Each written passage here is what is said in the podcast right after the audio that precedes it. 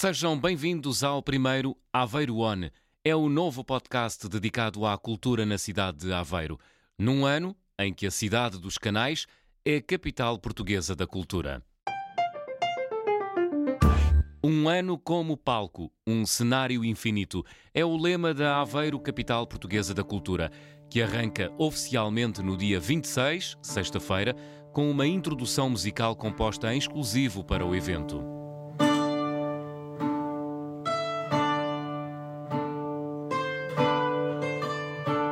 A guitarra de Marta Pereira da Costa vai guiar-nos através de um diálogo com outros instrumentos, na sessão protocolar que começa às seis da tarde no Teatro Aveirense.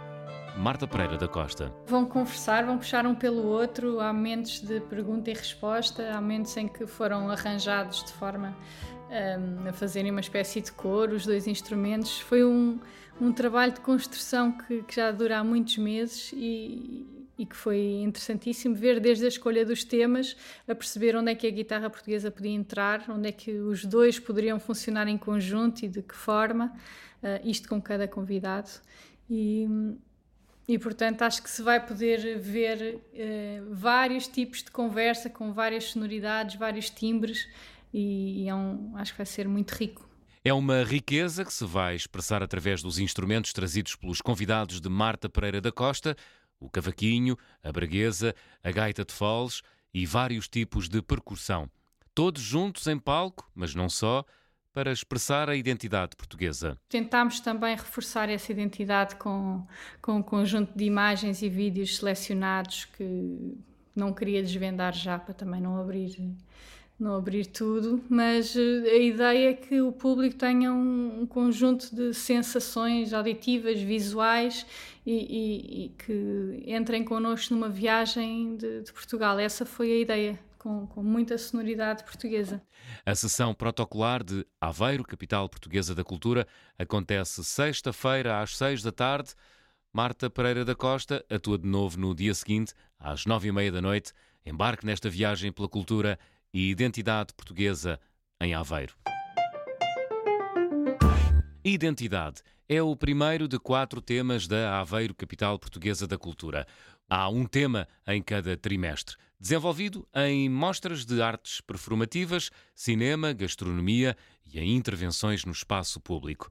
Identidade até março, democracia durante a primavera, sustentabilidade no verão e tecnologia na reta final de 2024. Estivemos à conversa com José Pina, coordenador de Aveiro, capital portuguesa da cultura. É um ano que, é, que foi pensado de forma a responder eh, a quatro cruzamentos da cultura com alguns dos seus desafios eh, mais relevantes para esta região, para esta comunidade e também para, o nosso país. Pretendemos que, que, com este projeto de Aveiro, Capital da Cultura, Aveiro se afirme como um polo uh, fortíssimo e permanente da cultura a nível nacional e no apoio à criação artística, à inovação, ao desafio de ter mais e públicos mais exigentes, novos públicos, e que este projeto constitua mais uma etapa para que Aveiro se afirme como um lugar agregador e aberto à diversidade, sem barreiras entre aquilo que é a criação e o público, onde a ambição, eh, os objetivos estratégicos se entrelaçam com, com a, a inclusão. E assumimos pelo de Aveiro, enquanto cidade, enquanto município região, porque a nossa perspectiva, só uma visão tão ampla deste projeto consegue abarcar e assumir a ambição que pretendíamos dele. São 12 meses a projetar cultura em diferentes locais do Conselho de Aveiro, quase 9 mil horas de espetáculos, mais de meio milhão de minutos de cultura, como nos conta Ribau Esteves, Presidente da Câmara de Aveiro. A Câmara Municipal de Aveiro tem na cultura uma das suas áreas de aposta estratégica que tem vindo a motivar investimentos de grande envergadura na área das infraestruturas e na área da programação cultural, tendo o Teatro Averense como casa-sede, tendo um conjunto vasto de eventos que decora ao longo de todo o ano e que tem, neste ano de 2024, um momento de particular relevância pelo conjunto de eventos que já estamos a viver por sermos capital portuguesa da cultura.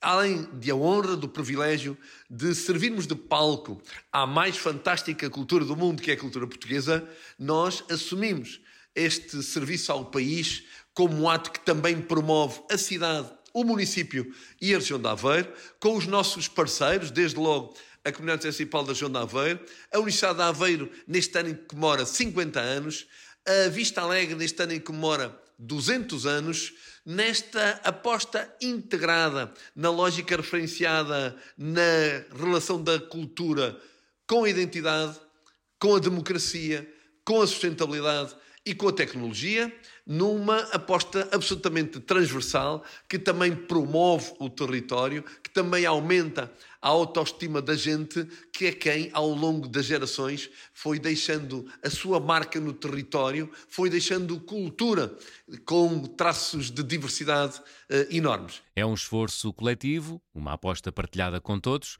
como sublinha o presidente da Câmara de Aveiro num exercício que tem um investimento financeiro muito relevante, de 8 milhões de euros, eh, que tem as participações importantes do Ministério da Cultura com meio milhão, do Turismo de Portugal com meio milhão e do novo programa regional, o Centro 2030, com um milhão, eh, e que, obviamente, assume nessa dimensão financeira a importância que a programação tem para marcar este ano com uma operação de cultura que tem a presença com outras áreas na lógica de que tudo é cultura e que nós queremos, ao terminar o ano, entregar este testemunho a Braga com um trabalho feito que enriqueceu Aveiro, enriqueceu eh, Portugal e fez-nos tornar todos gente que ama mais o seu país, ama mais a fantástica cultura portuguesa. Venha daí até ao final do ano. Esperamos por si, em Aveiro.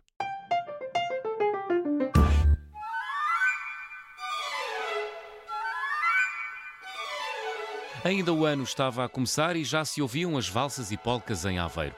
O concerto de Ano Novo no Teatro Aveirense teve música clássica, como manda a tradição, de Josef e Johann Strauss e Emil Waldteufel. O maestro Martim Sousa Tavares dirigiu a Orquestra Filarmonia das Beiras num concerto duplo, mas quis ir mais além do que manda a tradição. Para mim sempre fez um bocadinho de comichão. Sempre achei que era um bocadinho cringe imitar a tradição dos outros, não porque seja apropriação cultural, mas porque é simplesmente imitação.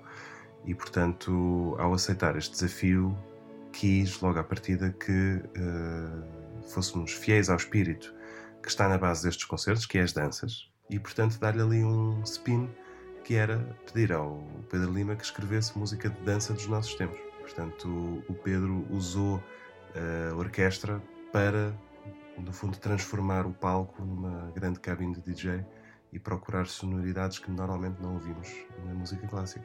Pedro Lima aceitou o desafio e escreveu a segunda parte do concerto de Ano Novo, uma dance suite a lembrar a música que se ouve hoje num bar ou numa discoteca.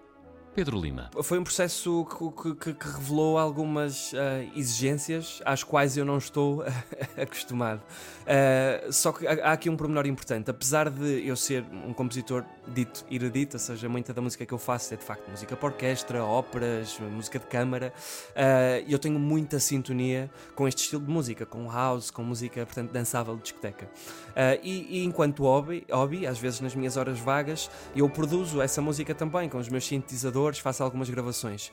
E portanto, eh, eu, estava um bocadinho encalhado no processo e a dada altura eu percebi que se calhar eu precisava só de simplificar. E então uh, pusei as folhas, esqueci o piano, que é onde eu escrevo muita da minha música, uh, e fiz aquilo que faço no meu hobby, que é ir para um, um, um sintetizador, experimentar, fazer loops e, e ver o que é que acontecia a partir dali. E depois orquestrar este material na orquestra. E isso foi um exercício incrível, foi, foi muito divertido também. Bom, esta segunda parte que nos espera vai ser muito diferente da primeira, lá está. Nesse momento do beat drop, eh, as luzes também iam fazendo um crescendo e quando chega aquele silêncio abrupto, tínhamos os, os robôs todos a apontar para o público com luz branca, portanto para o público ficar quase encadeado, enfim, um truque que se faz em discotecas e que se faz em concerto e quando isso aconteceu, eu vi assim as pessoas a gritar uh! e percebi que elas percebiam que, pronto, que o beat vai, vai cair, de facto, e pumba, lá, lá entrou. e isto acontecia pá, ao fim de dois minutos de música, ou uma coisa assim.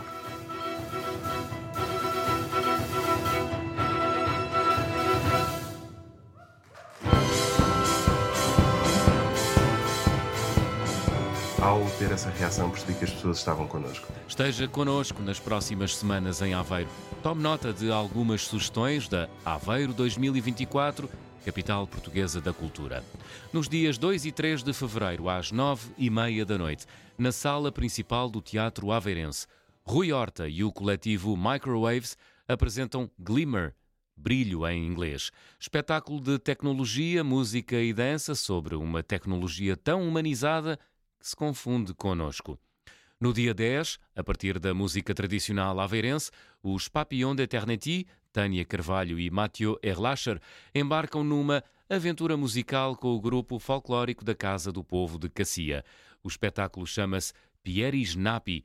É o nome científico de uma borboleta que podemos encontrar nos prados verdejantes. É às nove e meia da noite. Também há novo circo na Aveiro, capital portuguesa da cultura.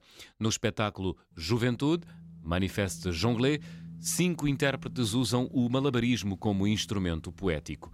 Juventude arrecadou o Prémio Inovação do Júri na última edição do Festival Mundial do Circo do Amanhã.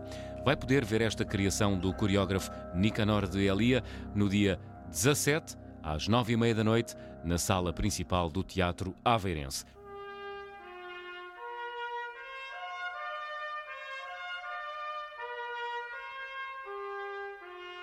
Essa de Queiroz deixou-nos nas suas obras referências gastronómicas do Portugal do final do século XIX.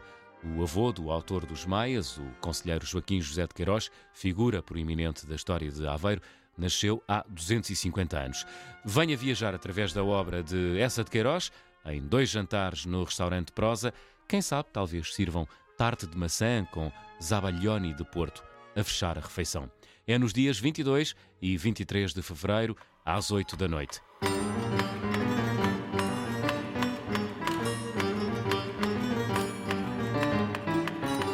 Um bom jantar pode levar ao céu um comensal. Que espaço é esse que alimenta a nossa imaginação coletiva? Quem o habita e o que lá se passa? A companhia de música teatral dá-nos pistas no espetáculo O Céu por Cima de Cá. É no dia 24, às 9 e meia da noite, e no dia 25, às 4 da tarde. A fechar este roteiro, por propostas da Aveiro, capital portuguesa da cultura, os Capitão Fausto apresentam no Teatro Aveirense, no dia 29, o seu quinto álbum. O concerto começa às nove e meia da noite. Terminamos este primeiro Aveiro On com um exclusivo, com a introdução de uma música que a guitarrista Marta Pereira da Costa vai estrear no Teatro Aveirense na sessão protocolar do Aveiro 2024, capital portuguesa da cultura, sexta-feira, às seis da tarde. Se for ao Teatro Aveirense, a Marta preparou uma surpresa para si e mais não digo, o próximo Aveiro On regressa no dia 29 de fevereiro. Por essa altura poderá encontrar Aveiro com a chancela de BTL Cultural no pavilhão 2 da FIL, na Bolsa de Turismo de Lisboa. Venha ter connosco. Até lá, bons espetáculos.